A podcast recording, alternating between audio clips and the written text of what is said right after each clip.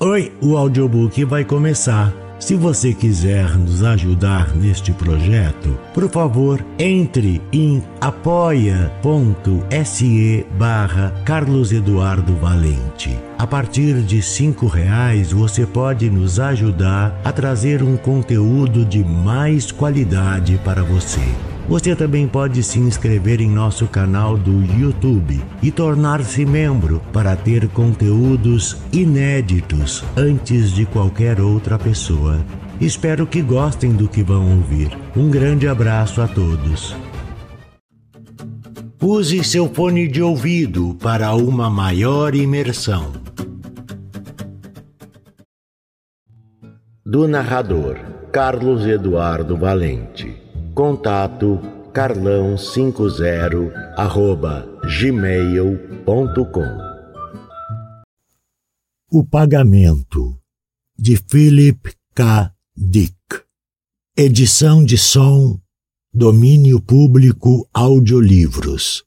Jaime Maciel. Parte 1 O Retorno ou as Bugigangas de repente ele estava em movimento. Ao seu redor, jatos deslizavam suavemente. Ele estava num pequeno foguete cruzador particular, seguindo devagar pelo céu vespertino entre duas cidades. Ah! disse ele, endireitando-se no assento e esfregando a cabeça. Ao seu lado, Earl Hendrick observava-o com atenção e olhar vivo. Está se recuperando? Onde estamos? Jennings balançou a cabeça, tentando se livrar de uma dor vaga. Ou quem sabe devo perguntar de outra forma. Já não pôde notar que estava no fim do outono. Era primavera. Abaixo do cruzador, os campos verdejavam. Sua última lembrança era do momento em que entrara num elevador com Hendry. Estavam no final do outono em Nova York.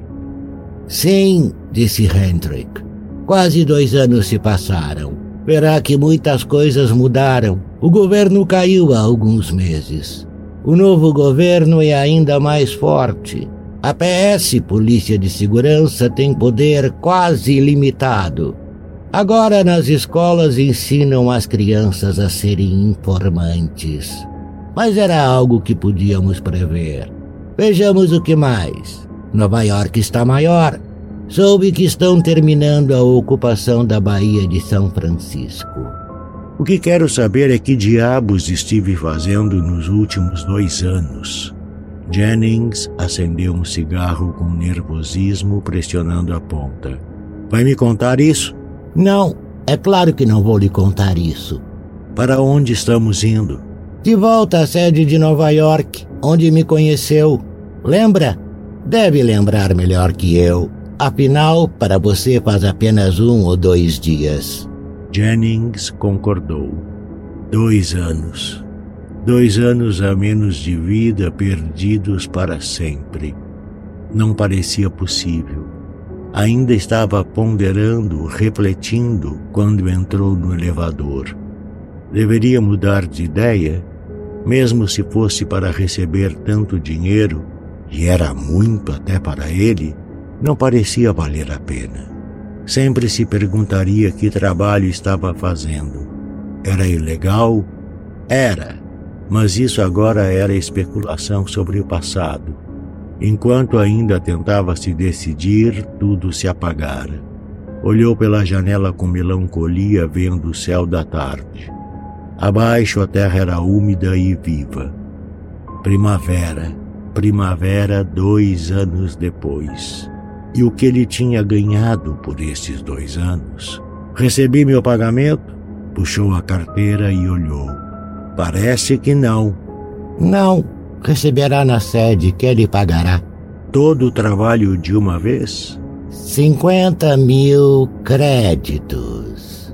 Jennings sorriu. Sentiu-se um pouco melhor ouvindo o valor em voz alta. Talvez não fosse tão ruim, afinal de contas. Era quase como receber para dormir. Porém, estava dois anos mais velho. Tinha apenas esse tempo a menos de existência. Era como vender parte de si, parte de sua vida. E a vida valia muito na época atual. Deu de ombros. De qualquer modo, isso era passado. Estamos quase chegando, disse o homem mais velho. O piloto automático fez o cruzador descer, mergulhando em direção ao solo.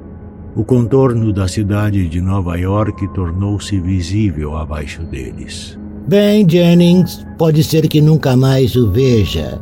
Estendeu a mão. Foi um prazer trabalhar com você. Trabalhamos juntos, sabe? Lado a lado. Você é um dos melhores técnicos que já vi.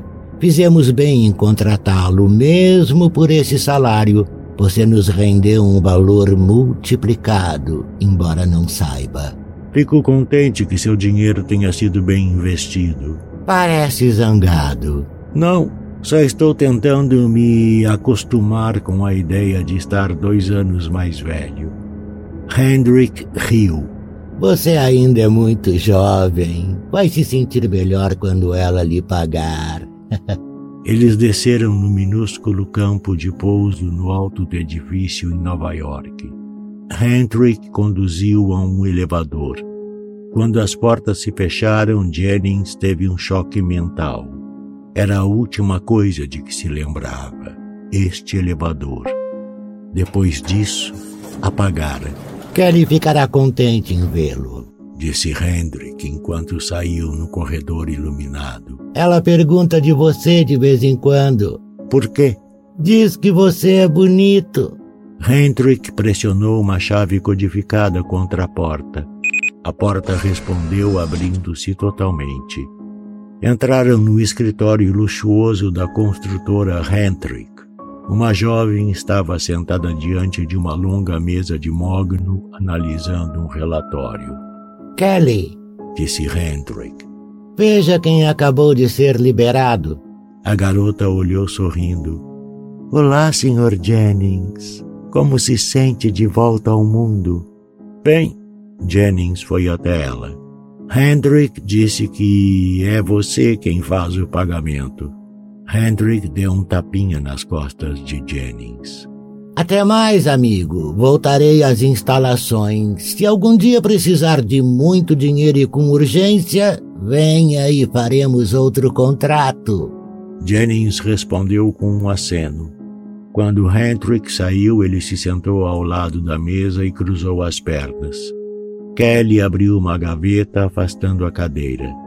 Muito bem, seu tempo expirou. Portanto, a construtora Hendrik está pronta para fazer o pagamento. Está com a sua cópia do contrato? Jennings tirou o envelope do bolso e jogou sobre a mesa. Aí está, Kelly tirou da gaveta um pequeno saco de pano e algumas folhas com texto escrito à mão. Leu as folhas por algum tempo com uma expressão atenta no rosto miúdo. O que é isso? Acho que ficará surpreso. Kelly devolveu o contrato a ele. Leia de novo. Por quê? Jennings abriu o envelope. Tem uma cláusula alternativa caso a parte contratada assim desejar, a qualquer momento durante o período do contrato junto à supracitada construtora renta, se assim desejar, em vez da quantia especificada, pode escolher de acordo com a sua própria vontade artigos ou produtos que, em sua opinião, correspondam a valor suficiente para substituir a soma. Jennings apanhou o saco de pano e abriu. Despejou o conteúdo na palma da mão. Kelly observou. Onde está Hendrik? Jennings levantou-se. Se ele pensa que isso, Hendrik não tem nada a ver com isso. Pedido foi seu, veja, leia isso. Kelly passou as folhas de papel para ele. De seu próprio punho. Leia, a ideia foi sua, não nossa. Juro, sorriu para ele. Isso às vezes acontece com pessoas que contratamos. Durante seu período de trabalho, decidem receber outra coisa no lugar do dinheiro. O porquê eu não sei, mas elas saem com a mente limpa, tendo concordado. Jennings examinou as páginas. A letra era sua, não havia dúvida. Suas mãos tremiam. Não acredito nisso, ainda que seja minha própria letra. Dobrou o papel com uma expressão firme e decidida. Algo foi feito comigo enquanto eu estava lá. Eu nunca teria concordado com isso. Você deve ter tido um motivo. Admito que não faz sentido, mas você não sabe que fatores podem tê-lo persuadido antes de sua mente ter sido limpa. Você não é o primeiro. Houve vários casos antes. Jennings ficou olhando para o que estava em sua mão. Despejara do saco de pano uma variedade de itens. Uma chave codificada, um canhoto de passagem, um comprovante de depósito, um pedaço de fio delgado, uma das metades de uma ficha de pôquer quebrada ao meio, uma tira de pano verde, um passe de ônibus. Isto em vez de cinquenta mil créditos, ele murmurou. Dois anos. Parte 2 APS Polícia de Segurança Ele saiu para as ruas movimentadas da tarde. Ainda estava atordoado, atordoado e confuso. Tinha se enganado apalpou o bolso com as bugigangas, o fio, o canhoto de passagem e todo o resto. Isso por dois anos de trabalho. Mas ele vira sua própria caligrafia, a declaração de renúncia, o pedido de substituição, como João e o pé de feijão. Por quê? Para quê? O que o levara a fazer aquilo? Ele virou olhando para a calçada. Na esquina parou para um cruzador de superfície que fazia a curva. Está bem, Jennings. Entre. Ele levantou a cabeça bruscamente. A porta do cruzador estava aberta. Havia um homem ajoelhado apontando um fuzil de calor direto para o seu rosto. Um homem de verde e azul. A polícia de segurança.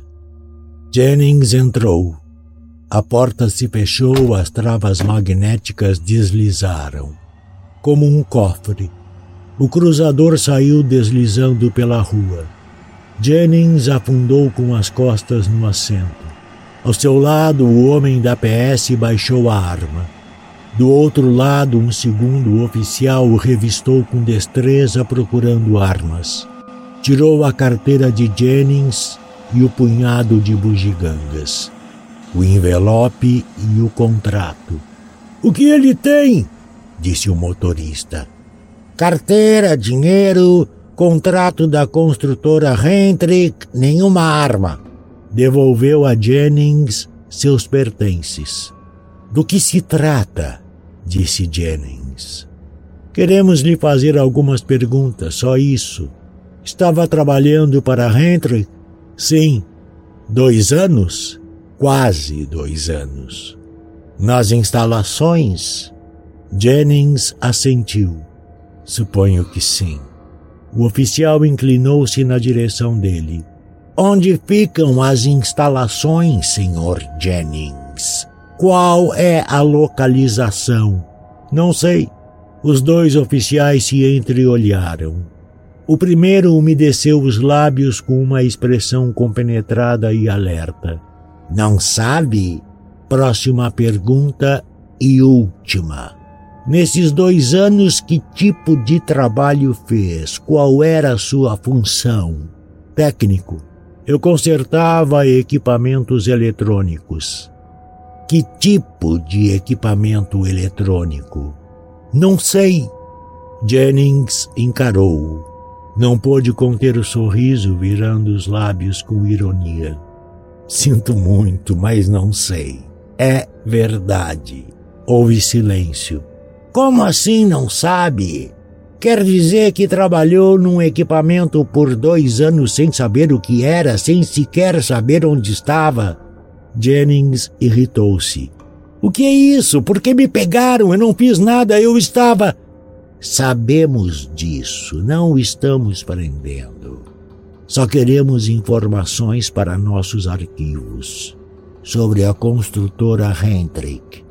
Você estava trabalhando para eles nas instalações deles numa função importante. É um técnico de eletrônica? Sim, Conserta computadores de alta qualidade e equipamentos afins. O oficial consultou um caderno.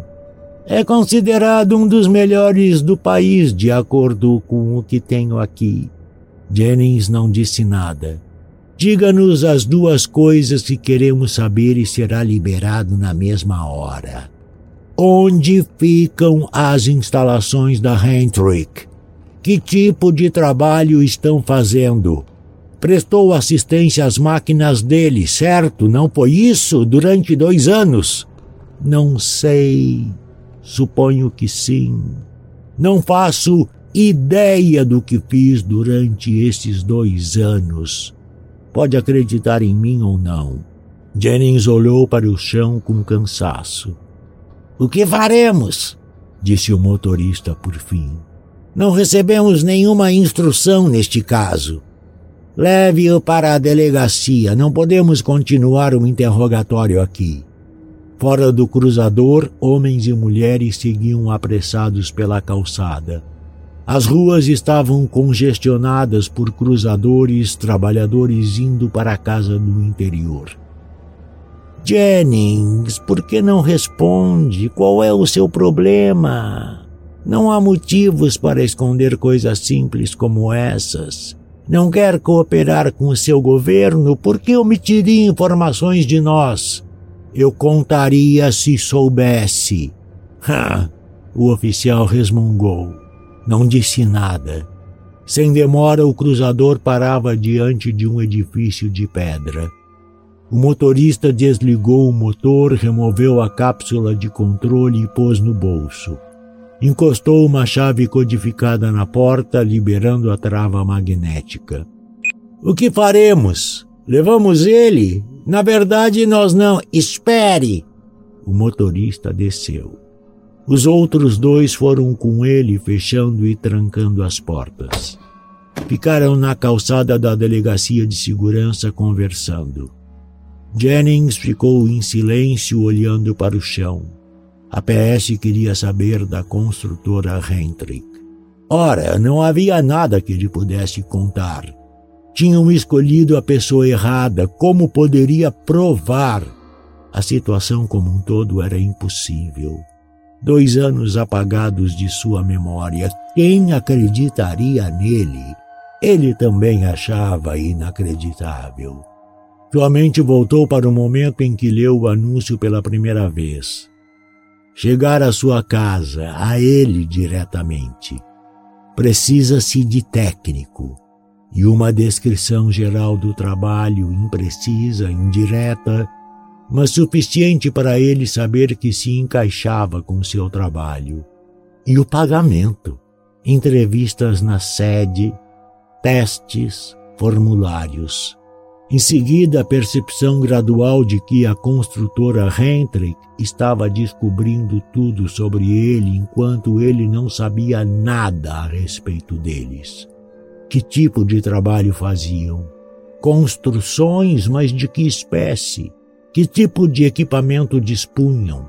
50 mil créditos por dois anos. E ele saíra com a memória apagada dois anos e não se lembrava de nada.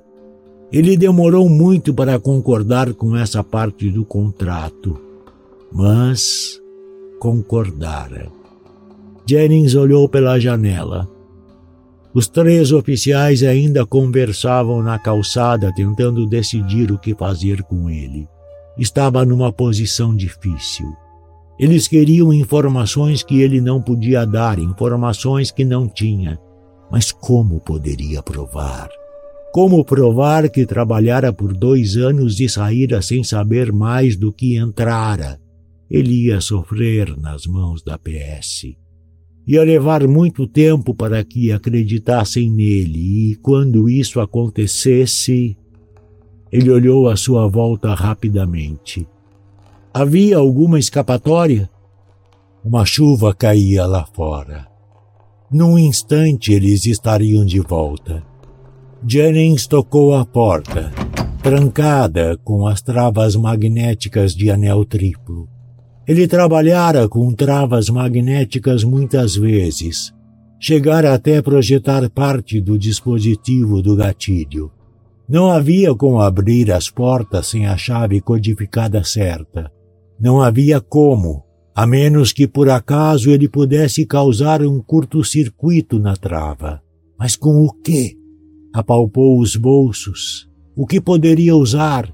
Se conseguisse provocar um curto-circuito nas travas e explodi-las, haveria uma chance remota. Do lado de fora, uma multidão de homens passava a caminho de casa após o trabalho. Passava das cinco. A chuva caía. Os grandes edifícios comerciais estavam fechados. As ruas estavam movimentadas com o trânsito. Uma vez que saísse, eles não ousariam atirar. Se conseguisse sair. Os três oficiais se separaram. Um deles subiu a escada da delegacia. Num segundo, os outros voltariam para o cruzador. Jennings enfiou a mão no bolso e tirou a chave codificada, o canhoto de passagem e o fio. O fio! Fio delgado, fino como cabelo. Estava isolado? Ele desenrolou rapidamente. Não. Ele se ajoelhou, passando os dedos com destreza pela superfície da porta. Na extremidade da trava havia uma linha estreita, um sulco entre a trava e a porta. Ele levou a ponta do fio até ela, manuseando com delicadeza para colocá-lo num espaço quase invisível. Cerca de três centímetros do fio desapareceram. O suor descia pela testa de Jennings. Ele deslocou o fio para menos de um centímetro, torcendo. Prendeu a respiração. A transmissão causaria um clarão. Com visão ofuscada, ele jogou o peso do corpo contra a porta, que caiu com a trava fundida e soltando fumaça. Jennings rolou para a rua e ficou de pé num pulo. Havia cruzadores em volta dele buzinando e passando a toda velocidade. Ele se abaixou atrás de um caminhão pesado e se lançou na pista escorregadia central do tráfego. Avistou por um instante os homens da PS na calçada saindo atrás dele.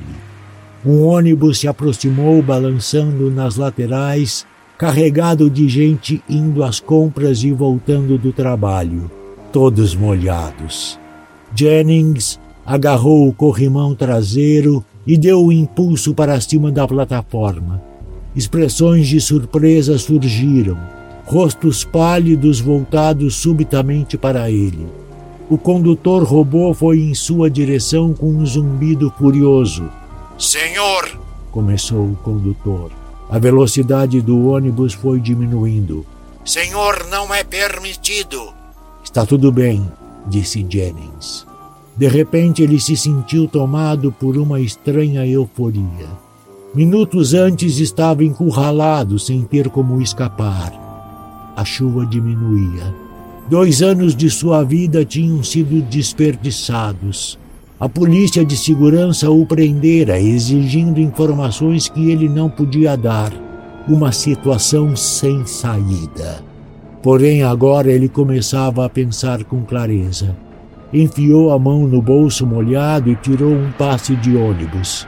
Inseriu-o calmamente na fenda do condutor. Ok? disse ele.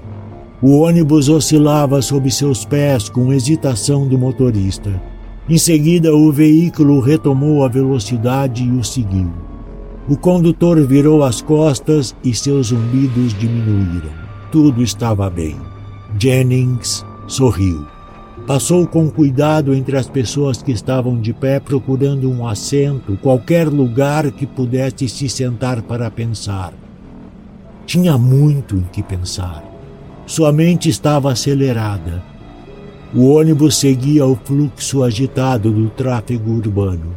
Jennings via apenas de esguelha as pessoas sentadas à sua volta.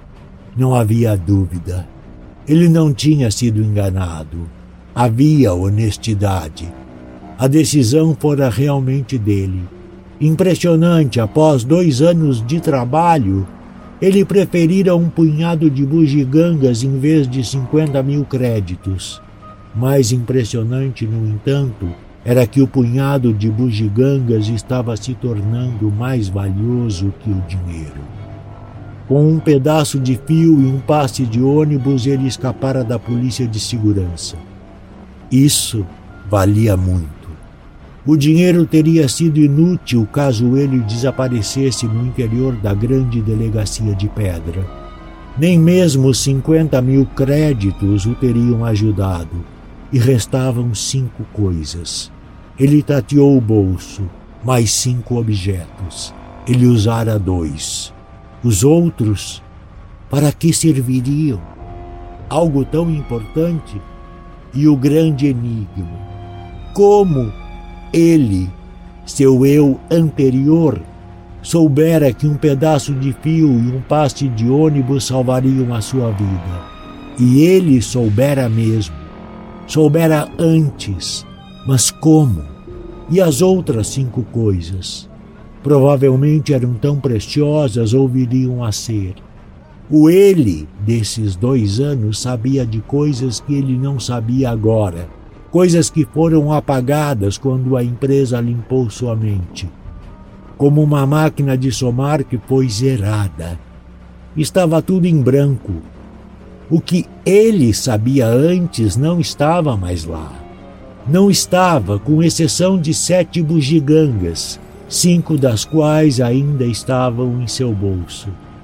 O verdadeiro problema neste exato momento, no entanto, não era uma questão de especulação. Era muito concreta. A polícia de segurança estava procurando por ele. Tinham seu nome e sua descrição. Não adiantava pensar em ir para o seu apartamento, se é que tinha um. Para onde então? Hotéis? E com essa chuva, a PS os vasculhava diariamente. Amigos? Isso significaria colocá-los em risco junto com eles. Era apenas uma questão de tempo para que a PS o encontrasse andando pelas ruas, comendo num restaurante assistindo a um show, dormindo em alguma pensão. A PS estava em toda parte. Em toda parte? Não exatamente. Se por um lado os indivíduos estavam indefesos, os negócios não estavam.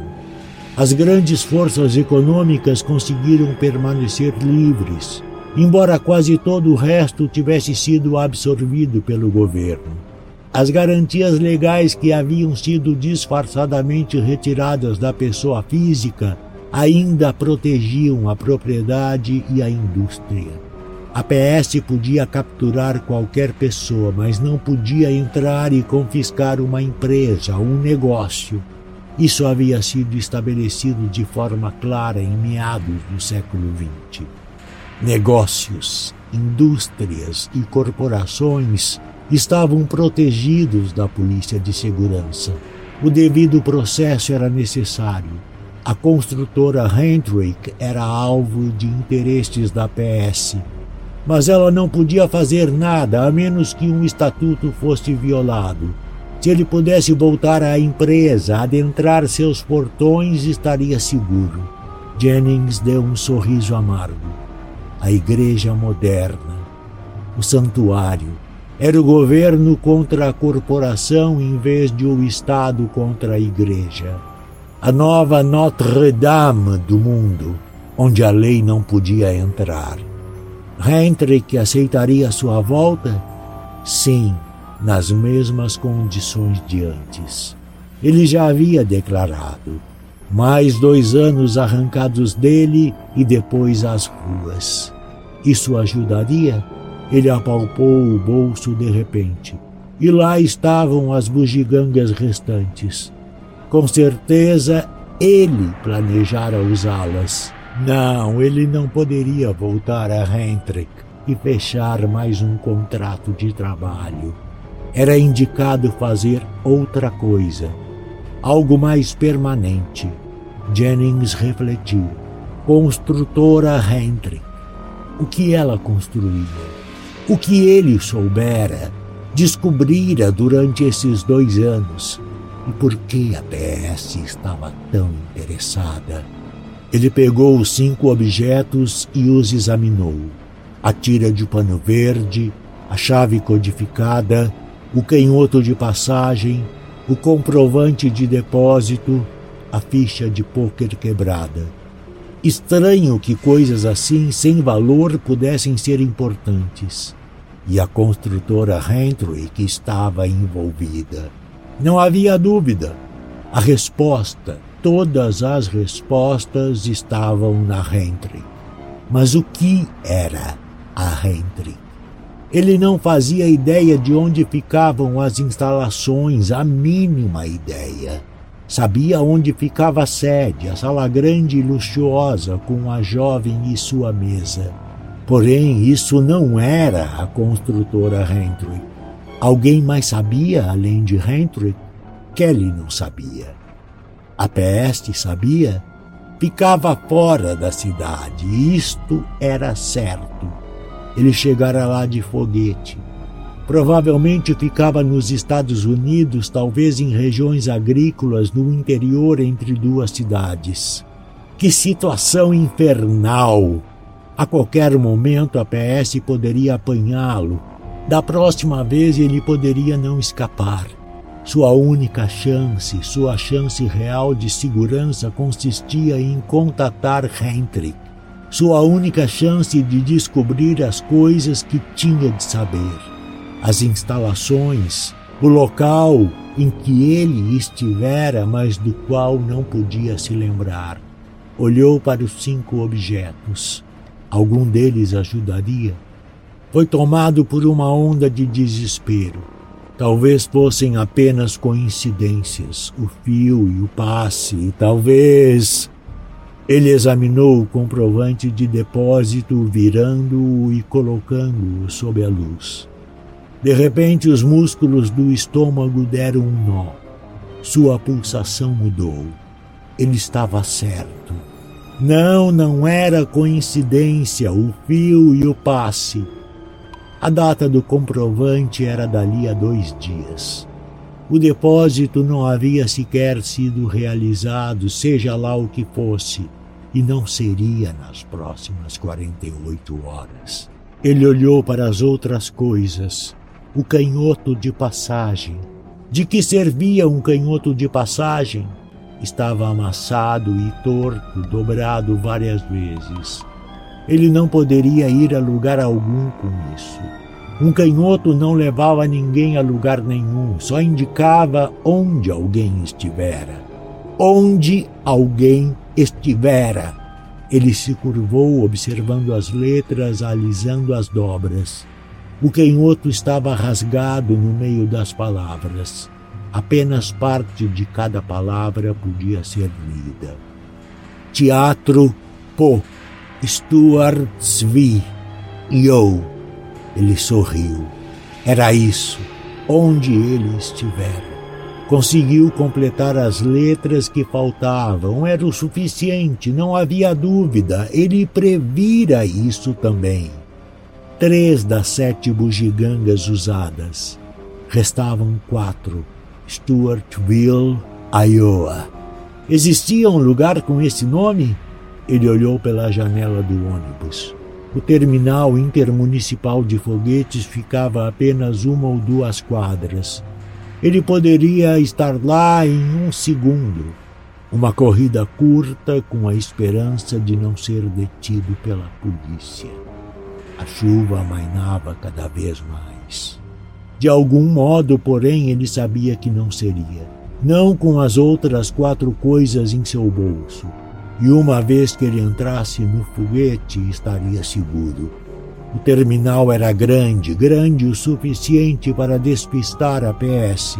Janice pôs o restante das bugigangas nos bolsos, levantou-se, puxou a corda do sinal, desceu do ônibus e saiu para a fraca chuva. No momento seguinte, ele descia com cautela na calçada. Parte 3 Stuartville, Iowa O foguete os deixou nos limites da cidade, num minúsculo campo de pouso. Alguns carregadores indiferentes passavam empilhando bagagens, descansando do calor do sol. Jennings atravessou o campo na direção da sala de espera, observando as pessoas à sua volta. Pessoas comuns, trabalhadores, executivos, donas de casa. Stuartsville era uma cidade pequena do meio-oeste. Motoristas de ônibus, alunos do ensino secundário. Ele atravessou a sala de espera e saiu na rua. Então era ali que estavam localizadas as instalações da Hendrick? Talvez, se ele tivesse usado o canhoto corretamente. De todo modo, havia alguma coisa ali. Ou ele não teria incluído o canhoto entre os objetos. Stuartsville, Iowa. Um plano vago começava a se formar em algum lugar de sua mente, ainda fraco e nebuloso. Ele começou a andar, mãos no bolso, olhando ao seu redor. A sede de um jornal, lanchonetes, hotéis, salões de bilhar, uma barbearia, uma oficina de televisores. Uma loja de foguetes com espaços imensos para exposição de exemplares reluzentes tamanho família. E no final do quarteirão, o Teatro Portola. A cidade se dissipava. Fazendas, campos, quilômetros de vegetação. No céu, alguns foguetes de carga passavam pesados, levando suprimentos agrícolas e equipamentos de um lado para o outro. Uma cidade pequena e sem importância perfeita para a construtora Hendrick. As instalações estariam isoladas ali, longe da cidade, longe da PS. Jennings voltou, entrou numa lanchonete, Bob's Place. O jovem de óculos aproximou-se enquanto ele se sentava diante do balcão, passando as mãos no avental branco. Café, disse Jennings. Café. O rapaz trouxe a xícara. Havia apenas algumas pessoas na lanchonete. Algumas moscas zumbiam na janela. Do lado de fora, na rua, compradores e fazendeiros passavam sem pressa. Me diga uma coisa, começou Jennings, mexendo o café. Onde se pode conseguir trabalho por aqui, você sabe? Que tipo de trabalho? O rapaz voltou e apoiou os braços no balcão. Instalação elétrica. Sou eletricista. Televisão, foguete, computador, esse tipo de coisa. Por que não tenta nas grandes áreas industriais? Detroit, Chicago, Nova York. Jennings balançou a cabeça. Não suporto cidade grande. Nunca gostei de metrópolis. O rapaz riu. Muita gente aqui ficaria feliz em trabalhar em Detroit. Você é eletricista? Tem alguma fábrica por aqui? Alguma oficina de concertos ou algum tipo de instalação? Hum, não que eu saiba. O rapaz foi atender alguns homens que tinham acabado de entrar. Jennings tomou o café. Ele cometera um engano? Talvez devesse voltar e esquecer Stuartville, Iowa. Talvez tenha feito uma dedução errada a partir do canhoto mas a passagem significava algo, a menos que ele estivesse completamente enganado sobre tudo. Porém, era um pouco tarde para concluir isso. O rapaz voltou. Tem algum tipo de trabalho que eu possa arrumar aqui? disse Jennings. Só para me manter por algum tempo. Sempre tem trabalho na agricultura e lojas de assistência técnica oficinas mecânicas, TVs. Tem uma oficina de conserto de TV nesta rua. Talvez você consiga alguma coisa lá. Pode tentar. O trabalho agrícola paga bem. Não está atraindo muita gente. A maioria dos homens está no serviço militar. Quer juntar feno? Janice riu, pagou o café. Acho que não, obrigado. De vez em quando, alguns homens sobem a estrada para trabalhar. Tem alguma espécie de posto do governo lá. Jennings acenou com a cabeça. Empurrou a porta de tela e saiu para a calçada abrasadora. Andou sem rumo por algum tempo, perdido em pensamentos, revisando seu plano nebuloso sem parar. Era um bom plano. Resolveria tudo, todos os seus problemas de uma vez mas no exato momento ele dependia de uma coisa única: encontrar a construtora Hendrick. E ele só tinha uma pista, se é que era mesmo uma pista. O canhoto de ingresso dobrado e amassado em seu bolso, e a convicção de que ele soubera o que estava fazendo. Um posto do governo. Jennings parou e olhou à sua volta. Do outro lado da rua havia um ponto de táxi, alguns motoristas sentados em seus carros, fumando e lendo o jornal. Valia a pena pelo menos tentar. Não havia muito mais o que fazer. A Hendrick seria outra coisa na superfície. Se estivesse disfarçada de projetos do governo, ninguém faria perguntas. Estavam todos bastante acostumados a projetos oficiais conduzidos sem explicações, em segredo. Ele foi até o primeiro táxi. Senhor, disse ele, pode me dizer uma coisa? O motorista olhou para ele. O que é que você quer? Me disseram que tem trabalho lá no posto do governo, é isso mesmo? O taxista analisou e fez que sim com a cabeça. Que tipo de trabalho é? Não sei. Onde fazem a contratação? Não sei. O taxista ergueu o jornal. Obrigado. Jennings virou as costas.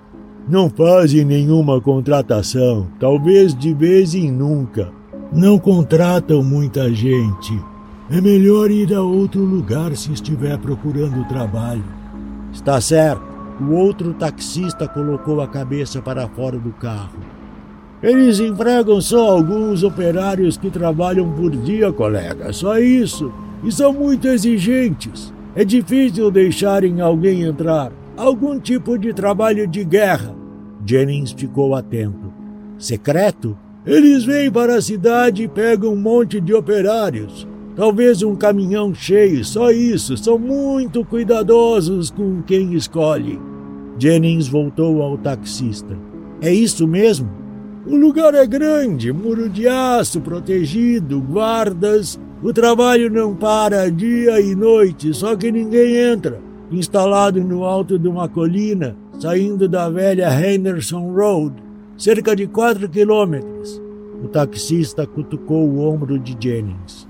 Não pode entrar a menos que tenha identificação. Eles identificam seus operários depois de escolhê-los, sabe? Jennings ficou olhando para ele. O taxista fazia um risco em seu ombro.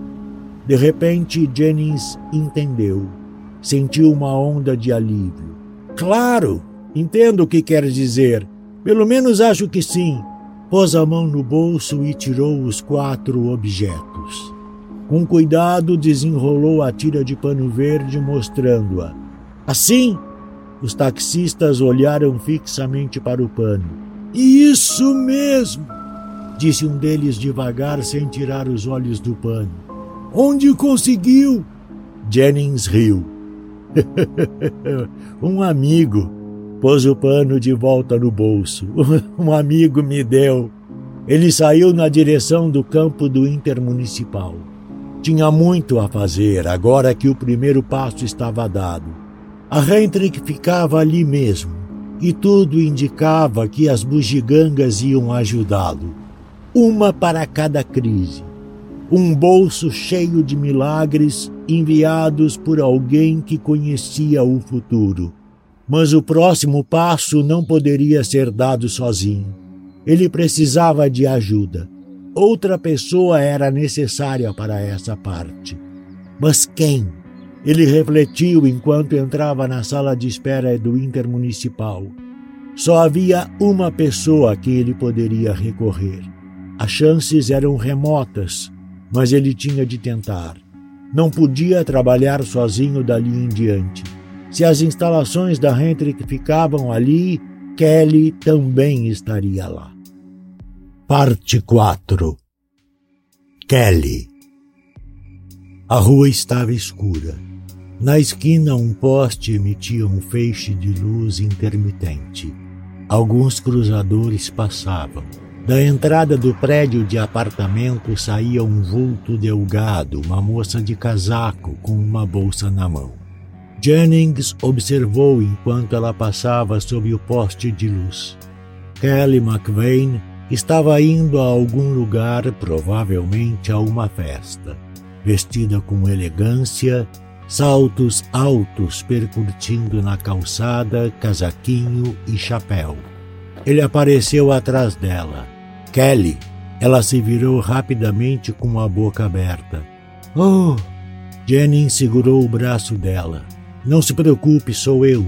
Aonde vai toda arrumada? A lugar nenhum. Ela desconversou. Minha nossa, você me assustou. O que foi? O que está acontecendo? Nada. Tem alguns minutos? Quero falar com você. Kelly fez que sim. Acho que tenho. Olhou à sua volta. Aonde vamos? Onde podemos conversar? Não quero que ninguém nos ouça. Não podemos falar andando? Não. A polícia. A polícia está me procurando. Você? Mas por quê? Não vamos ficar aqui, disse Jennings. Aonde podemos ir? Kelly hesitou. Podemos ir ao meu apartamento, não tem ninguém lá. Eles pegaram o elevador, Kelly destrancou a porta, encostando a chave codificada. A porta se abriu e eles entraram. O aquecedor e as luzes se acenderam automaticamente ao passo dela. Ela fechou a porta e tirou o casaco. Não vou demorar, disse Jennings. Está bem, vou lhe preparar uma bebida. Ela foi à cozinha. Jennings sentou no sofá, olhando o apartamento pequeno e arrumado. A garota logo voltou. Sentou ao lado dele e Jennings pegou o drink. Whisky com água, gelado. Obrigado. Kelly sorriu. Não tem de quê. Os dois ficaram em silêncio por algum tempo. E então, ela disse por fim, o que está havendo? Por que a polícia está procurando você? Querem descobrir coisas, coisas sobre a construtora Hendrick. Eu sou apenas uma peça nessa história. Eles pensam que eu sei alguma coisa porque trabalhei durante dois anos na instalação de Hendrick. Mas não sabe. Não tenho como provar. Kelly tocou a cabeça de Jennings logo acima da orelha. Sinta aqui, neste ponto. Jennings pôs a mão. Acima da orelha, debaixo do cabelo, havia um ponto minúsculo e duro. O que é?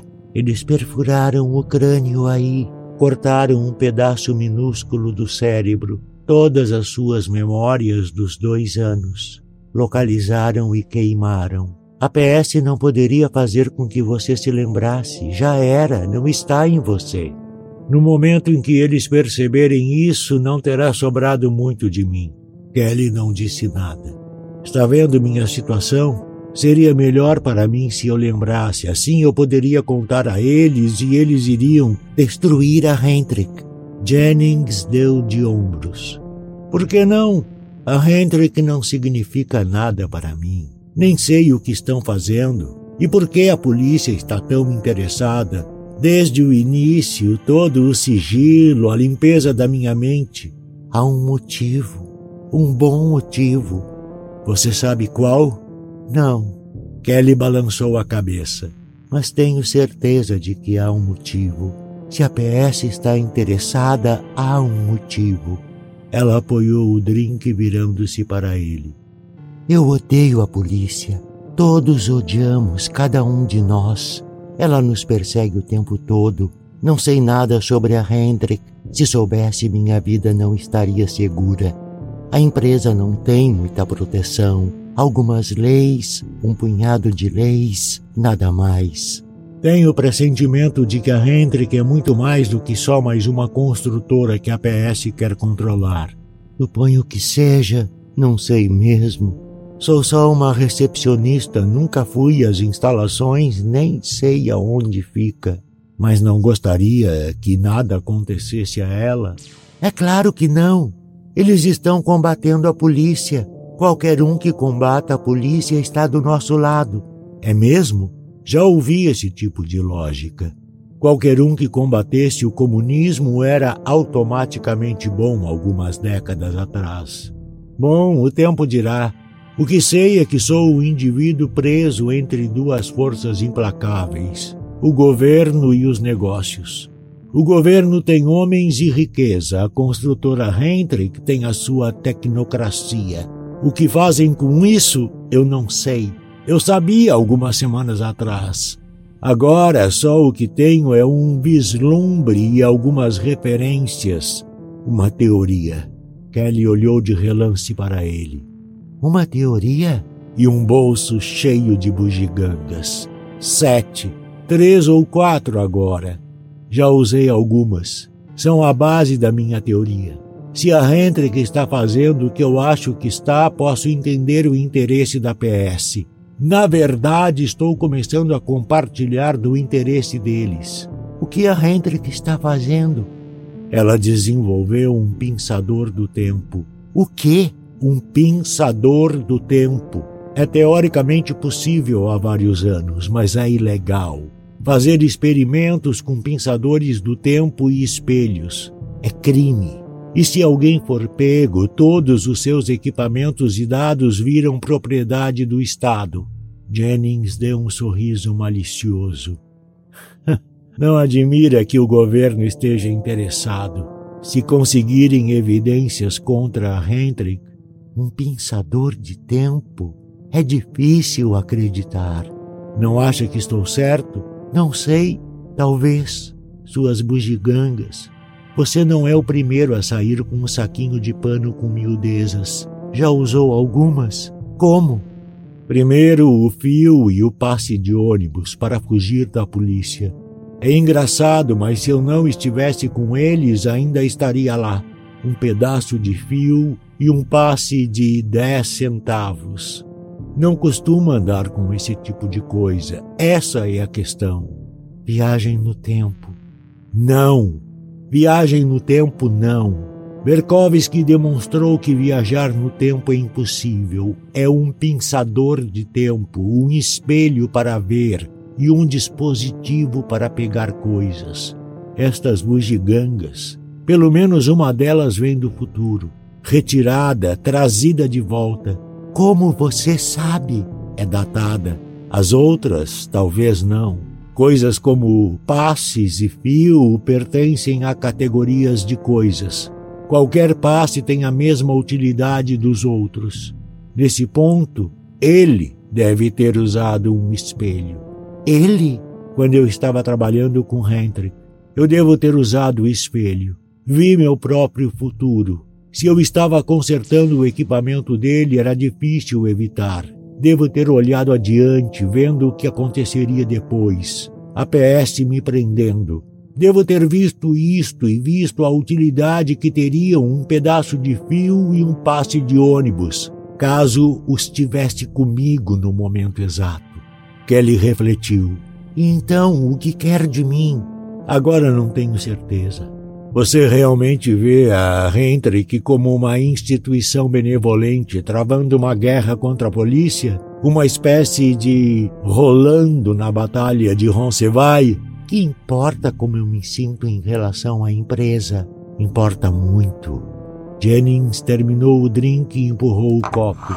Importa muito, porque quero que você me ajude. Vou chantagear a construtora Hendrick. Kelly olhou fixamente para ele. É a minha chance de continuar vivo. Preciso ter influência sobre a Hendrik. Muita influência. Influência suficiente para que me deixem entrar com as condições que eu definir. Não há outro lugar que eu possa ir. Cedo ou tarde a polícia vai me pegar. Se eu não estiver dentro das instalações e logo ajudá-lo a chantagear a construtora, destruir a Hendrik. Não, destruir não. Não quero destruí-la. Minha vida depende da construtora. Minha vida depende de uma Hendrik forte o suficiente para desafiar a PS. Mas se eu estiver do lado de fora, não importa quão forte a Hendrik seja. Entende? Quero entrar. Quero estar lá dentro antes que seja tarde demais. E quero entrar nos meus próprios termos, não como um funcionário contratado por dois anos e que depois é colocado para fora, para ser pego pela polícia. Jennings fez que sim. Exatamente. Como vai chantagear a empresa? Vou entrar nas instalações e reunir material suficiente para provar que Hendrik está realizando operações com um pensador do tempo. Kelly riu. Entrar nas instalações. Vamos ver se você encontra as instalações. A PS está procurando há anos. Já encontrei. Jennings recostou-se e acendeu um cigarro. Eu a localizei com minhas bugigangas. E ainda restam quatro, o suficiente para me ajudar a entrar, acho, e a conseguir o que quero. E serei capaz de levar documentos e fotos suficientes para comprometer Hendrik. Mas não quero comprometê-lo, só quero negociar. E é aí que você entra. Eu? Posso confiar que você não vai à polícia. Preciso de alguém a quem possa entregar o material não ouso ficar com ele. Assim que consegui-lo, tenho que entregar a alguém, alguém que o esconda onde eu não seja capaz de encontrar. Por quê? Por quê? disse Jennings calmamente. A PS pode me pegar a qualquer momento. Eu não morro de amores pela Hendrik, mas não quero arruiná-la. E é por isso que você tem que me ajudar. Vou passar a informação a você para que a proteja enquanto negocio com Hendrik. Caso contrário, terei de protegê-la eu mesmo. E se eu estiver com ela? Olhou de relance para Kelly. Ela estava olhando para o chão com a expressão tensa, rígida. E então, o que me diz? Vai me ajudar ou devo correr o risco de ser pego pela PS com o material? Dados suficientes para destruir Hendrik. E então, o que vai ser? Quer ver a Hendrik destruída? Qual é a sua resposta? Parte 5 As instalações Os dois se agacharam olhando para a colina que ficava do outro lado dos campos. A colina se elevava, descoberta e marrom com a vegetação queimada. Nada crescia nas encostas. No meio da subida, uma longa cerca de aço serpenteava com arame farpado eletrificado no alto. Do outro lado, um guarda caminhava lentamente, um vulto minúsculo fazendo a patrulha com fuzil e capacete.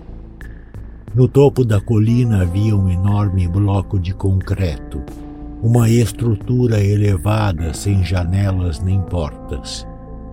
Armas montadas refletiam a primeira luz da manhã, cintilando numa fileira sobre o telhado do edifício.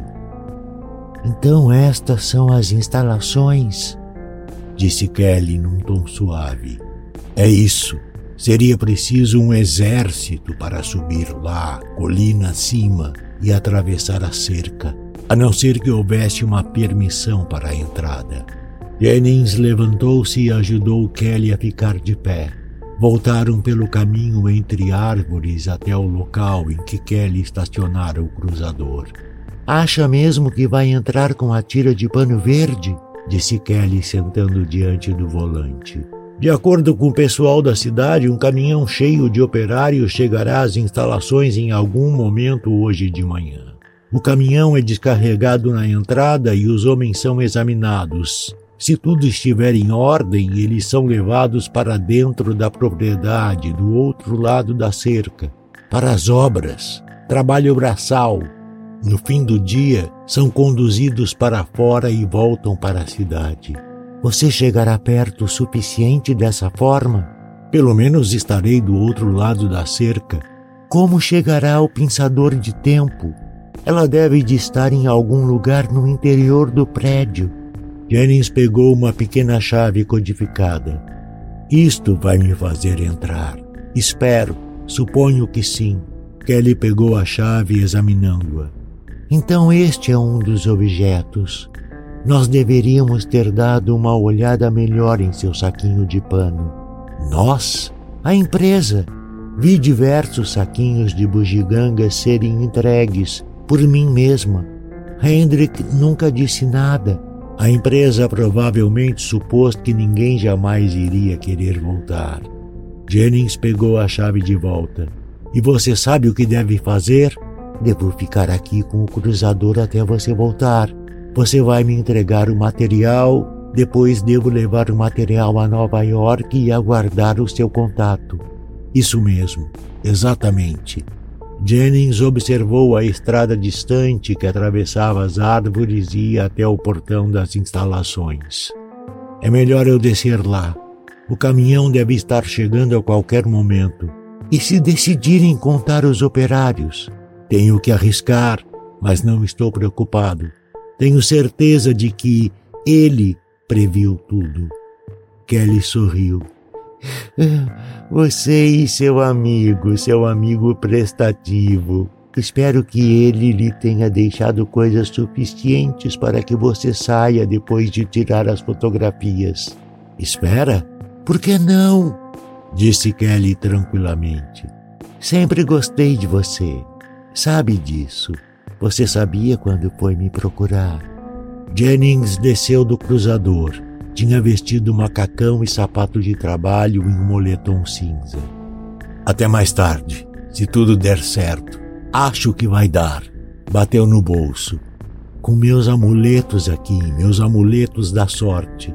Ele partiu rumo ao caminho entre as árvores com o passo ligeiro. As árvores iam dar na beira da estrada. Ele permaneceu entre elas sem se expor. Os guardas das instalações certamente vigiavam a encosta. Realizaram uma queimada para localizar de imediato qualquer um que tentasse atravessar a cerca, e ele tinha visto holofotes infravermelhos. Jennings agachou-se apoiado nos calcanhares, observando a estrada. Alguns metros adiante havia uma barreira logo depois do portão. Ele consultou o relógio. Dez e meia. Talvez tivesse de esperar. Esperar muito. Tentou relaxar. Passava das onze quando o grande caminhão chegou pela estrada, trêmulo e ruidoso.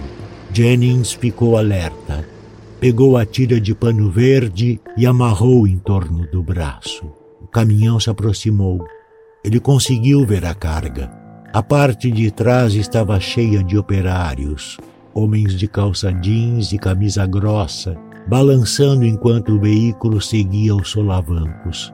Como era de esperar, todos tinham uma tira como a dele no braço. Até então, tudo certo. O caminhão reduziu a velocidade até parar diante da barreira. Os homens desceram para a estrada devagar, levantando uma nuvem de poeira ao sol do meio-dia. Bateram nas calças para tirar a poeira, acendendo cigarros. Dois guardas saíram tranquilamente de trás da barreira. Jennings preparou-se. Num instante chegaria a sua hora. Os guardas passaram entre os homens, examinando-os, as tiras de braço, os rostos, checando a etiqueta de identificação de alguns. O bloqueio recuou, portão se abriu. Os guardas voltaram às suas posições. Jennings deslizou para a frente, arrastando-se pelo mato na direção da estrada. Os homens apagavam cigarros e subiam de volta ao caminhão. O caminhão acelerava o motor, o motorista soltava o freio. Jennings pulou na estrada atrás do veículo. Foi seguido por um agito de folhas e poeira. O local onde ele caiu estava protegido da visão dos guardas pelo próprio caminhão. Jennings prendeu a respiração. correu na traseira do caminhão. Os homens o olharam com curiosidade quando ele subiu com o peito arfando. Os rostos eram envelhecidos, cinzentos e marcados.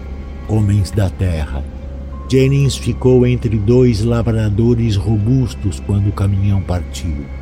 Eles não pareceram notá-lo. Ele esfregar a terra na pele e deixar a barba crescer por um dia. Num exame rápido, ele não parecia muito diferente dos outros. Porém, se fizessem uma contagem, o caminhão passou pelo portão entrando no terreno das instalações. O portão fechou. Eles agora subiam a encosta íngreme da colina, o caminhão chacoalhando e inclinando de um lado ao outro. A ampla estrutura de concreto estava próxima. Eles iam entrar? Jennings observou fascinado. Uma porta delgada e alta deslizava para trás, revelando o interior escuro. Uma fileira de luzes artificiais brilhou. O caminhão parou. Os operários começaram a descer novamente. Alguns técnicos aproximaram-se deles. Para que é esta equipe? Um deles perguntou. Escavação interna. Um outro ergueu o polegar. Vão cavar de novo. Mande-os para dentro. O coração de Jennings bateu mais forte. Ele ia entrar. Pôs a mão no pescoço. Dentro do moletom cinza, uma câmera plana pendia feito um babador. Ele mal podia senti-la, mesmo sabendo que estava lá. Talvez fosse menos difícil do que ele pensara. Os operários passaram pela porta a pé, Jennings com eles. Estavam numa imensa oficina com bancadas longas de equipamentos incompletos, barras e guindastes, e o estrondo constante do trabalho. A porta se fechou, isolando-os do exterior. Ele estava dentro das instalações. Mas onde estavam o pensador de tempo e o espelho? Por aqui! disse um capataz. Os operários se dirigiram para a direita. Um elevador de carga subiu das entranhas do prédio para encontrá-los. Vocês vão lá para baixo. Quem aqui tem experiência com brocas? Alguns operários levantaram a mão. Vocês podem mostrar aos outros. Vamos remover a terra com brocas e escavadeiras. Alguém opera escavadeiras? Ninguém se manifestou. Jennings olhou para as mesas de trabalho. Ele trabalhara ali pouco tempo atrás. Sentiu um arrepio subir a espinha. E se fosse reconhecido? Talvez tivesse trabalhado com aqueles mesmos técnicos. Andem logo, andem! Disse o capataz com impaciência. Rápido! Jennings entrou no elevador de carga com os outros. No instante seguinte, começaram a descer pelo tubo preto. Desceram cada vez mais, até os pisos mais baixos das instalações. A construtora Hendrick era grande, muito maior do que aparentava acima do solo, muito maior do que ele imaginara andares, pisos do subsolo passando rapidamente um após o outro. O elevador parou. As portas se abriram. Ele viu um longo corredor. O chão estava coberto de pó de pedra, o ar era úmido. Em volta dele, os operários começaram a sair todos de uma vez. De repente, Jennings ficou tenso e recuou. Diante de uma porta de aço estava Earl Hendrick, falando com um grupo de técnicos. Saiam todos, disse o capataz. Vamos! Jennings saiu do elevador mantendo-se atrás dos outros. Hendrick. Seu coração bateu pesado.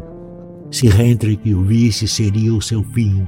Ele apalpou os bolsos. Tinha uma arma Boris em miniatura, mas não adiantaria muito caso fosse descoberto.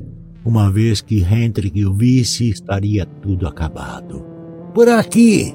O capataz os guiou na direção do que parecia ser uma ferrovia subterrânea de um dos lados do corredor. Os homens entravam em carros de metal sobre um trilho. Jennings observou Hendrik. Viu gestos raivosos e ouviu sua voz quase imperceptível pelo corredor. Subitamente, Hendrik virou-se. Ergueu a mão e a grande porta de aço atrás dele se abriu. O coração de Jennings quase parou.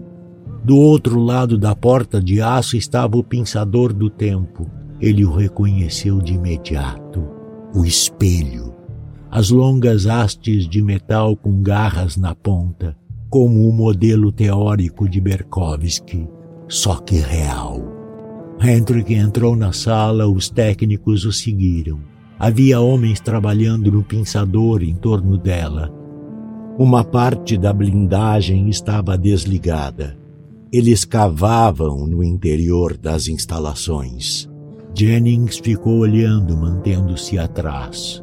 Ei, você! disse o capataz indo na direção dele. A porta de aço se fechou. A visão foi interrompida. Hendrik, o pinçador, e os técnicos desapareceram. Desculpe, murmurou Jennings. Sabe que não pode ser curioso por aqui. O capataz observou-o com atenção. Não me lembro de você. Deixe-me ver sua etiqueta. Minha etiqueta? Sua etiqueta de identificação. O capataz virou as costas. Eu trago o quadro. Ele olhou para Jennings de cima a baixo. Vou verificá-lo no quadro, senhor. Nunca o vi no grupo antes. Fique aqui. Um homem saiu por uma porta lateral com um quadro de controle em mãos. Era agora ou nunca. Jennings saiu correndo pelo corredor na direção da grande porta de aço. Atrás dele, o capataz e seu assistente gritaram assustados. Jennings pegou a chave codificada, rezando com fervor quando corria. Chegou à porta erguendo a chave. Com a outra mão sacou a Boris. Do outro lado da porta estava o pensador do tempo. Algumas fotografias tiradas, alguns diagramas apanhados e ele poderia sair. A porta não se moveu. O suor brotava do seu rosto. Ele bateu a chave contra a porta. Por que não abria? Claro que. Então ele começou a tremer num pânico crescente. Pelo corredor, pessoas se aproximavam, correndo atrás dele. Abra! Mas a porta não abriu. A chave que ele segurava era a chave errada. Ele estava derrotado. A porta e a chave não batiam. Ou ele havia se enganado ou a chave deveria ser usada em outro lugar, mas onde? Jennings olhou à sua volta em desespero. Onde? Onde ele poderia ir? Ao lado havia uma porta semiaberta, uma porta com fechadura comum. Ele atravessou o corredor e a empurrou. Viu-se dentro de uma espécie de depósito. Bateu a porta e acionou o ferrolho. Era possível ouvi-los do lado de fora, confusos, chamando os guardas. Logo chegariam guardas armados. Jennings segurou firme a Boris, olhando à sua volta. Estava encurralado, havia uma segunda saída. Ele correu pelo depósito, abrindo espaço entre fardos e caixas, altas pilhas de caixas de papelão lacradas de ponta a ponta. No fundo havia uma saída de emergência. Ele a abriu de imediato. Teve um impulso de jogar fora a chave codificada. De que havia servido? Porém, ele soubera o que estava fazendo. Ele já havia visto tudo aquilo. Como Deus, já havia acontecido para ele, pré-determinado. Ele não poderia errar. Ou poderia? Sentiu um arrepio Talvez o futuro fosse variável, talvez essa tenha sido a chave certa alguma vez, mas não mais. Houve um ruído atrás dele. Estavam derretendo a porta do depósito. Jennings atravessou a saída de emergência entrando numa passagem baixa de concreto, úmida e mal iluminada. Ele correu fazendo curvas, era como um esgoto. Outras passagens corriam para lá, de todos os lados. Ele parou. Para onde ir? Onde poderia se esconder? A boca de um dos canos de ventilação principais estava acima da cabeça dele. Ele se segurou e subiu.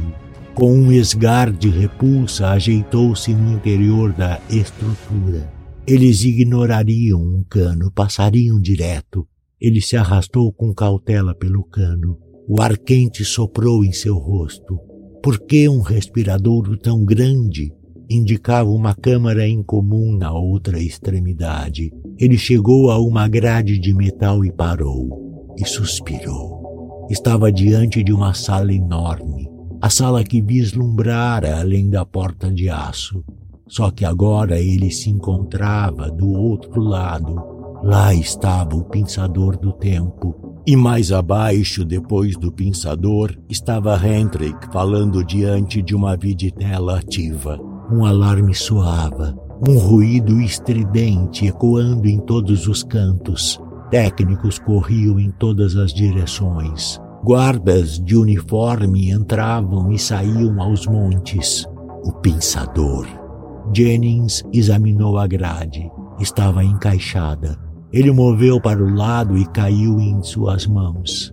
Ninguém estava vendo. Ele passou com cuidado para fora, entrando na sala com a Boris preparada.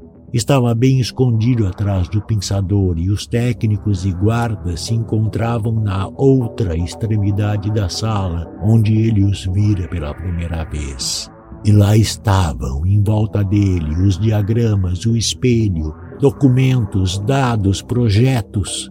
Com um toque, ele desligou a câmera que vibrou contra o seu peito à medida que o filme passava por ela. Apanhou um punhado de diagramas esquemáticos. Talvez tivesse usado esses mesmos diagramas algumas semanas atrás. Ele encheu os bolsos de documentos. O filme chegou ao fim. Ele também havia terminado. Espremeu-se de volta no respiradouro, atravessou a boca e percorreu o tubo.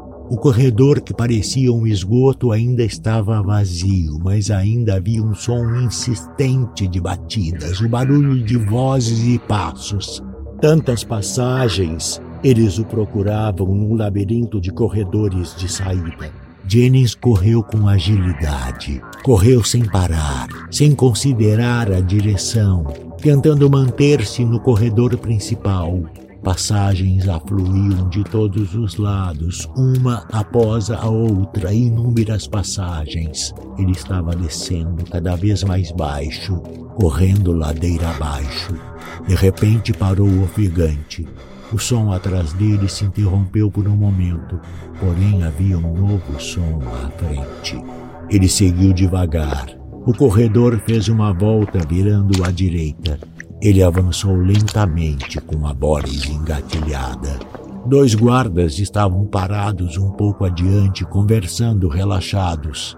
Para além deles havia uma pesada porta codificada, e atrás de Jennings o som de vozes voltara cada vez mais alto.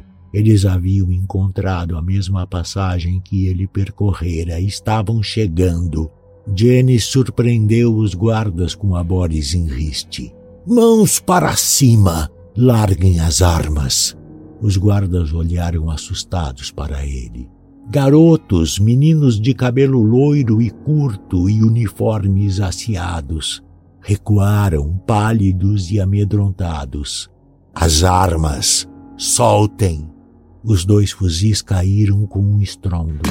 Jennings sorriu. Garotos! Provavelmente era a primeira vez que enfrentavam problemas. Suas botas de couro reluziam, muito bem engraxadas. Abram a porta, disse Jennings. Quero passar. Eles ficaram olhando para ele. Atrás o barulho aumentava. Abram! Ele ficou impaciente. Andem! Agitou a pistola. Abram, droga! Vocês querem que eu. Não podemos. O quê? Não podemos. É uma porta codificada, não temos a chave. É sério, senhor. Não nos deixam ficar com a chave. Estavam assustados. Jennings também começou a ficar. Atrás dele o ruído estava mais alto. Ele estava encurralado, preso. Ou será que não? De repente ele sorriu. Foi rapidamente até a porta. Fé! Ele murmurou, erguendo a mão. é algo que nunca se deve perder. O que? Como assim? Fé em si mesmo, autoconfiança. A porta deslizou quando ele pressionou a chave codificada contra ela. A luz do sol ofuscante entrou, fazendo-o piscar. Ele segurou firme a arma. Estava do lado de fora, diante do portão. Três guardas olharam com espanto para a arma, boquiabertos. Ele estava diante do portão e do outro lado estava a floresta. Saiam da frente! Jennings atirou nas barras de metal do portão. O metal entrou em chamas, derretendo e exalando uma nuvem de fogo. Parem-no! Atrás dele vinham grupos de homens guardas saídos do corredor. Jennings saltou sobre o portão fumegante, bateu no metal, queimando-se. Correu pela fumaça, rolou e caiu. Ficou de pé e saiu correndo para o interior da maca. Ele conseguira sair. Ele não o decepcionara. A chave funcionara mesmo. Ele a usara primeiro na porta errada. Sem parar, ele correu, arpando, passando entre as árvores. Atrás dele, as instalações e as vozes ficaram distantes. Ele estava com os documentos e estava livre.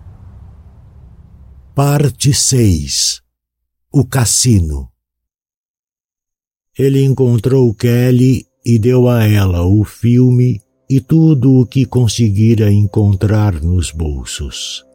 Depois vestiu suas roupas de costume. Kelly levou até os limites de Stuartville, onde o deixou. Jennings viu o cruzador subir aos céus, seguindo para Nova York.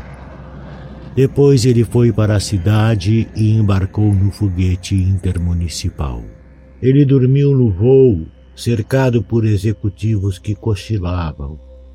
Quando acordou, o foguete estava descendo, aterrizando no enorme espaço-porto de Nova York. Jennings desembarcou, misturando-se ao fluxo de pessoas. Agora que estava de volta, havia o perigo de ser pego pela PS novamente.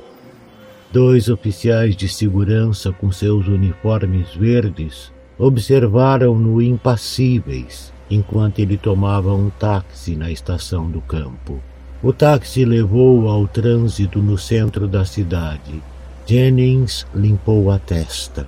Essa foi por pouco. Agora era encontrar Kelly. Ele jantou num pequeno restaurante sentado no fundo, longe das janelas. Quando saiu, o sol estava começando a se pôr. Ele andou devagar pela calçada, absorto em pensamentos. Até agora tudo bem. Ele conseguira os documentos e o filme e escapara. As bugigangas haviam funcionado em todo o trajeto. Sem elas ele teria ficado indefeso apalpou o bolso. Restavam duas. A metade da ficha de pôquer denteada e o comprovante de depósito. Pegou o comprovante e examinou-o à luz tênue do entardecer. De repente notou algo. Estava datado de hoje.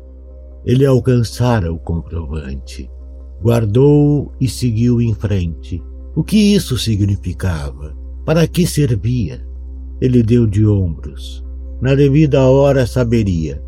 E a metade da ficha de pôquer. Para que diabo seria aquilo? Não havia como saber. Fosse como fosse, estava certo que ele descobriria. Ele o ajudara até agora. Certamente não faltava muito. Jennings chegou ao prédio de Kelly e parou, olhando para cima. A luz do apartamento dela estava acesa. Ela estava de volta. Seu cruzador, pequeno e veloz, deixara o foguete intermunicipal para trás. Ele entrou no elevador e subiu ao andar dela. Olá, disse ele quando a porta se abriu. Você está bem? Claro. Posso entrar? Ele entrou. Kelly fechou a porta.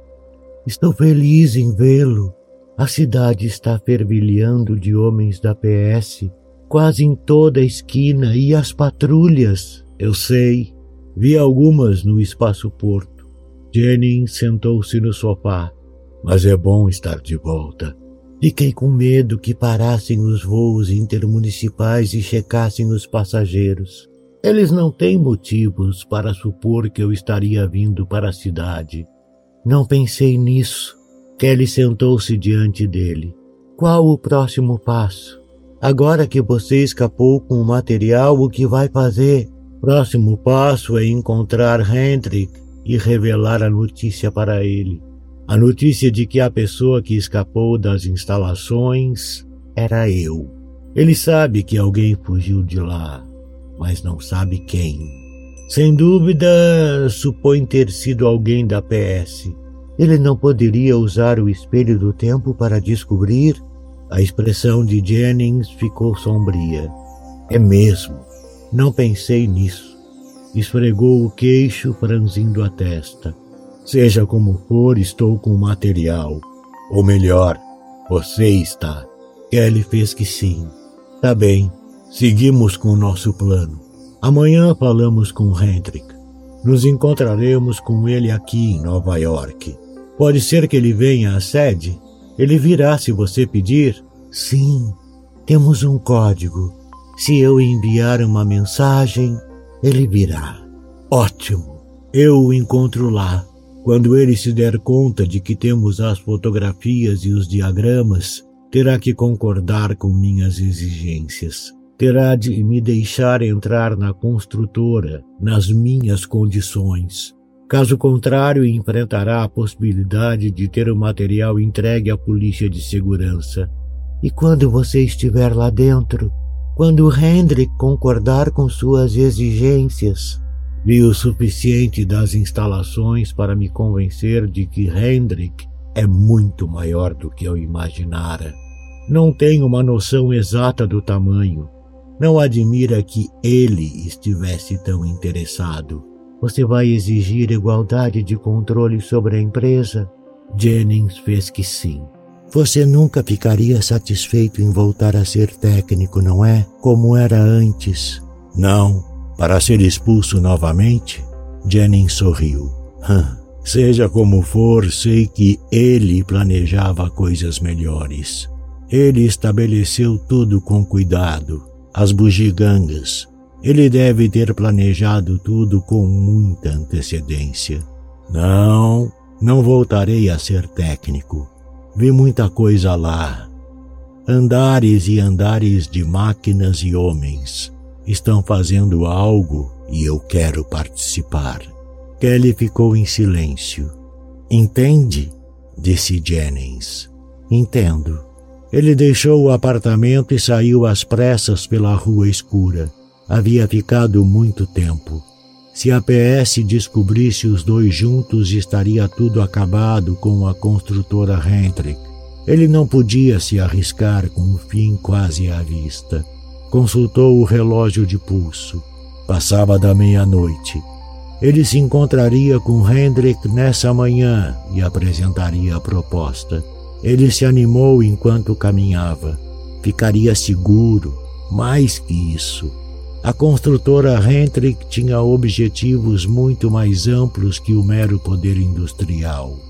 O que ele vira o convencera de que uma revolução estava sendo tramada, muitos níveis abaixo do solo, abaixo da fortaleza de concreto, protegido por armas e homens armados, Hendrick planejava uma guerra. Máquinas estavam sendo produzidas. O pinçador de tempo e o espelho funcionavam a todo vapor, observando, mergulhando e extraindo. Não admirava que ele tivesse feito planos e com tanta cautela.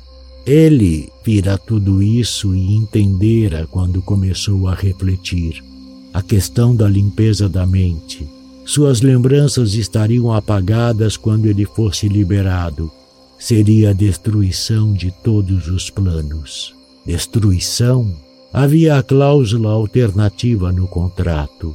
Outros haviam visto e usado. porém não da maneira que ele pretendera. Ele almejava muito mais do que qualquer um que viera antes. Ele foi o primeiro a entender, a planejar. As sete bugigangas eram uma ponte para algo além de qualquer coisa que. No fim da quadra, um cruzador da PS parou no meio-fio. Suas portas se abriram. Jennings se deteve, o coração constrangido. A patrulha noturna perambulando pela cidade. Passava das onze, o toque de recolher. Ele olhou rapidamente à sua volta. Tudo estava escuro. As lojas e casas estavam totalmente fechadas, trancadas até amanhã. Prédios silenciosos, residenciais e comerciais. Até os bares estavam com as luzes apagadas. Ele olhou para o caminho de onde viera. Atrás dele, um segundo cruzador da PS havia estacionado. Dois oficiais da segurança estavam no meio-fio. Eles o tinham visto, caminhavam em sua direção. Ele ficou paralisado, olhando de um lado para outro da rua. Em frente encontrava-se a entrada de um hotel pomposo, com seu letreiro de neon piscando.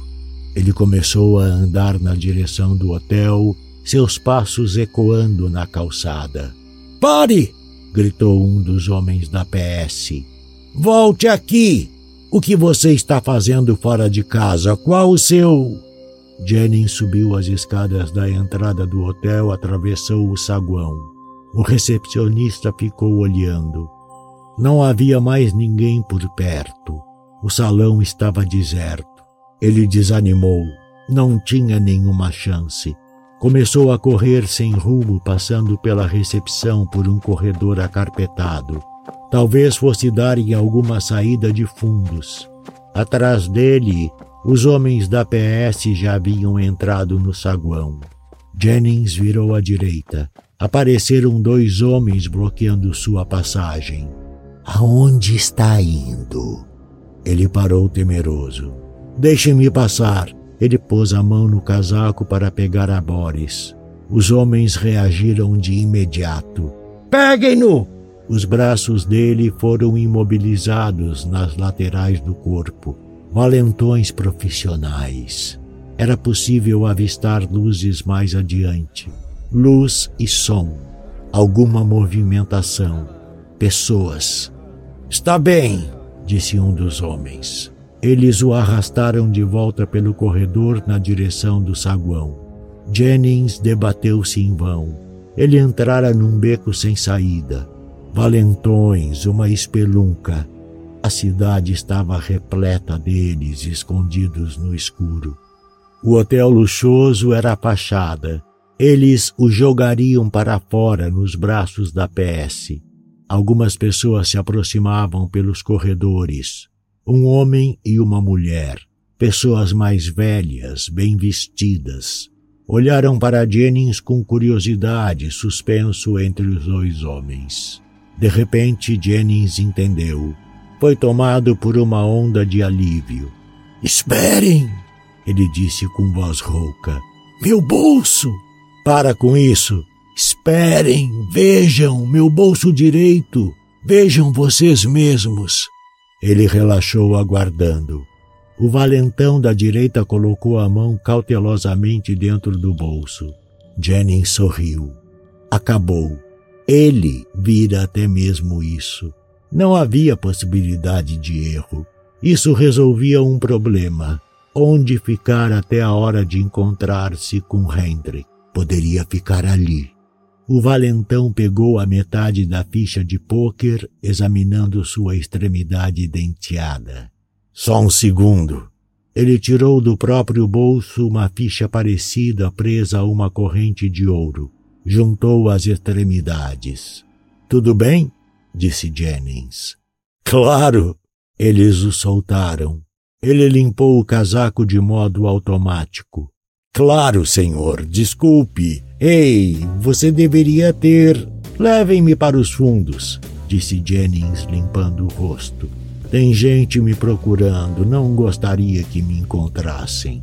Claro, claro, claro. Eles o levaram de volta para a sala de apostas. A ficha pela metade transformara em vantagem o que poderia ter sido um desastre. Uma casa de jogos e prostituição, uma das poucas instituições que a polícia deixava em paz. Ele estava seguro, não havia dúvidas. Restava apenas uma coisa: a luta contra Hendrik. Parte 7 Final a luta contra Hendrik. A expressão de Hendrik era rígida. Ele olhava para Jennings, engolindo rapidamente. Não, disse ele. Eu não sabia que era você. Achamos que fosse a PS. Houve silêncio. Kelly estava sentada diante de sua mesa, pernas cruzadas, cigarro entre os dedos. Jennings estava apoiado na porta de braços cruzados. Por que não usou o espelho? A expressão de Hendrik oscilou por um instante. O espelho? Fez um bom trabalho, meu amigo. Nós tentamos usar o espelho. Tentaram. Antes de terminar seu contrato conosco, você mudou alguns condutores dentro do espelho. Quando tentamos ligá-lo, nada aconteceu. Saí das instalações há uma hora, ainda estavam tentando resolver o problema. Fiz isso antes de terminar meus dois anos? Tudo indica que você havia elaborado um plano minucioso. Você sabia que com o espelho não teríamos problemas para encontrá-lo. Você é um bom técnico, Jennings. O melhor que tive. Gostaríamos de tê-lo de volta algum dia, trabalhando conosco novamente. Nenhum de nós consegue operar o espelho do modo que você fazia, e neste exato momento não conseguimos usá-lo de modo algum. Jennings sorriu. É, eu não imaginava que ele fazia algo assim. Eu o subestimei. A proteção dele foi até de quem está falando? De mim mesmo. Durante os dois anos, uso a terceira pessoa. É mais fácil. Muito bem, Jennings. Então vocês dois elaboraram um plano detalhado para roubar nossos diagramas. Por quê? Qual o propósito? Você ainda não os entregou à polícia? Não. Então devo supor que se trata de chantagem. Isso mesmo. Para quê? O que você quer? Hendrik parecia envelhecido. Estava com os ombros caídos, os olhos pequenos e vidrados, esfregando o queixo com nervosismo. Teve muito trabalho para nos colocar nesta posição. Estou curioso. Enquanto estava trabalhando para nós, estabeleceu as bases. Agora completou o planejado apesar de nossas precauções. Precauções? Apagar sua memória e esconder as instalações. Diga a ele, disse Kelly. Conte por que fez isso. Jennings respirou fundo. Hendrik fez isso para voltar. Voltar para a empresa é a única razão, não há outra. Hendrik olhou fixamente para ele. Para voltar à empresa? Você pode voltar, eu lhe disse. A voz dele estava aguda e fraca, marcada pelo esforço. O que há com você? Pode voltar pelo tempo que quiser. Como técnico. Sim, como técnico. Empregamos muitos. Não quero voltar como técnico. Não estou interessado em trabalhar para você. Ouça, Hendrik. A PS me pegou assim que saí da sede. Se não fosse por ele, eu estaria morto. Eles o pegaram? Queriam saber o que a construtora Hendrik faz. Queriam que eu contasse. Hendrik assentiu. Isso é ruim. Não sabíamos disso. Não, Hendrik. Não voltarei como um empregado que você pode jogar fora quando bem entender. Voltarei com você, não para você. Comigo? Hendrik encarou-o. Lentamente seu rosto foi sendo encoberto por uma película, uma película rígida e repugnante. Não entendo o que está querendo dizer. Eu e você vamos dirigir a construtora Hendrik juntos. Será assim de agora em diante. E ninguém vai queimar minha memória para a própria segurança. É isso que você quer? Sim. E se não o incluirmos? Aí os diagramas e os negativos vão para a PS. É simples assim. Mas não quero. Não quero destruir a empresa. Quero fazer parte dela. Quero estar seguro. Você não sabe o que é ficar exposto sem ter para onde ir. O indivíduo não tem mais abrigo, ninguém a quem recorrer. Está preso entre duas forças implacáveis, um peão entre o poder político e o econômico. E eu, eu estou cansado de ser um joguete. Por um bom tempo, Hendrik não disse nada. Ficou olhando para o chão, o rosto imóvel e inexpressivo. Por fim, ergueu a cabeça. Sei que é assim. É algo que sei há muito tempo. Há mais tempo do que você. Sou muito mais velho que você. Vi o início e o desenvolvimento disso ano após ano é por isso que a construtora Hendrick existe. Um dia tudo será diferente. Um dia, quando terminarmos o pensador e o espelho, quando as armas estiverem prontas. Jennings não disse nada. Sei bem como é. Sou um homem velho. Trabalho há muito tempo. Quando me disseram que alguém saíra das instalações com os diagramas, pensei que o fim chegara. Já sabíamos que você danificara o espelho. Sabíamos que havia uma conexão, mas alguns dos nossos cálculos estavam errados. Pensamos, é claro, que você fosse um espião da segurança, infiltrado para descobrir o que estávamos fazendo. Depois, quando você percebeu que não poderia transmitir suas informações, danificou o espelho. Com um espelho danificado, a PS poderia seguir em frente e. Ele parou esfregando o queixo. Prossiga, disse Jennings. Então você fez isso sozinho. A chantagem para entrar na empresa. Você não sabe qual é o verdadeiro propósito da empresa, Jennings. Como ousa tentar entrar? Estamos trabalhando e construindo há muito tempo. Você nos arruinaria para salvar sua pele. Você nos destruiria só para se salvar. Não estou arruinando vocês. Posso ajudar muito. Dirijo a empresa sozinha, ela é minha, eu a construí, a desenvolvi, é minha. Jennings riu. E o que vai acontecer quando você morrer? ou a revolução vai ocorrer enquanto estiver vivo. Hendrik levantou a cabeça de modo abrupto. Você vai morrer. E não haverá ninguém para dar continuidade. Sabe que sou um bom técnico, você mesmo disse. Você é um idiota, Hendrik. Você quer, quer administrar tudo sozinho, fazer tudo, decidir tudo, mas vai morrer um dia. E o que vai acontecer então? Houve silêncio. É melhor me deixar entrar. Para o bem da empresa, assim como para o meu próprio. Posso fazer muito por você. Depois que você se for, a Hendrik sobreviverá em minhas mãos. E talvez a revolução se concretize. Você deveria estar feliz por estar vivo. Se não tivéssemos permitido que levasse suas bugigangas, o que mais poderia fazer? Como poderia deixar que homens trabalhassem em seu espelho, vissem o próprio futuro e impedir que movessem um dedo para se protegerem?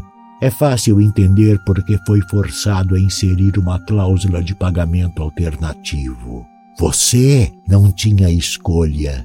Nem sequer sabe o que estamos fazendo, porque existimos. Tenho uma boa ideia. Afinal, trabalhei para você por dois anos. Um tempo passou. Hendrik umedeceu os lábios repetidas vezes, esfregando o rosto. A transpiração acentuou-se na testa. Por fim ergueu a cabeça. Não, não temos um acordo. Ninguém jamais irá dirigir a empresa a não ser eu. Se eu morrer, ela morre comigo. É minha propriedade. Jennings ficou alerta no mesmo instante. Então os documentos vão para a polícia. Hendrik não disse nada, mas uma expressão peculiar atravessou seu rosto. Uma expressão que provocou um calafrio súbito em Jennings. Kelly, disse Jennings, você está com os documentos? Kelly levantou-se agitada. Apagou o cigarro, o rosto pálido. Não. Onde estão? Onde os colocou? Sinto muito, disse Kelly num tom suave. Não vou lhe dizer. Ele a encarou fixamente. O quê? Sinto muito, repetiu Kelly. Sua voz estava baixa e fraca. Estão seguros. A PS jamais os pegará, mas você também não. No momento oportuno, eu os devolverei a meu pai. Seu pai? Kelly é minha filha, disse Hendrik. Com isso você não contava, Jennings. E ele também não. Ninguém sabia além de nós dois. Eu queria manter todos os cargos de confiança na família. Agora vejo que foi uma boa ideia mas era necessário manter segredo. Se a PS descobrisse, ela seria presa de imediato. A vida dela não estaria segura. Jennings soltou o ar devagar. Entendo. Pareceu uma boa ideia acompanhá-lo, disse Kelly. Caso contrário, você ainda teria feito tudo sozinho e teria ficado com os documentos. Como você mesmo disse, se a PS os pegasse com os documentos, seria o nosso fim. Por isso juntei-me a você. Assim que me deu os documentos, eu os coloquei num lugar bem seguro. Ela sorriu um pouco. Ninguém além de mim os encontrará. Sinto muito. Jennings, você pode vir conosco, disse Hendrik. Pode trabalhar para nós para sempre se quiser pode conseguir o que quiser, qualquer coisa, exceto, exceto que outra pessoa dirija a empresa além de você. Isso mesmo. A empresa é antiga, Jennings, mais velha que eu. Ela não surgiu comigo. Pode-se dizer que foi herdada. Eu assumi o fardo o trabalho de administrá-la, de fazê-la crescer, levá-la rumo ao dia, ao dia da revolução, como você diz. Meu avô fundou a Hendrick no século XX. Ela sempre ficou na família e sempre ficará. Algum dia, quando Kelly se casar, haverá um herdeiro para levá-la adiante depois de mim. Então isso está resolvido. A empresa foi fundada no Maine, numa pequena cidade da Nova Inglaterra. Meu avô era um humilde cidadão da Nova Inglaterra, simples, honesto, entusiasmado e independente. Tinha uma pequena oficina de reparos, por assim dizer, um cantinho com ferramentas para consertos e muito talento.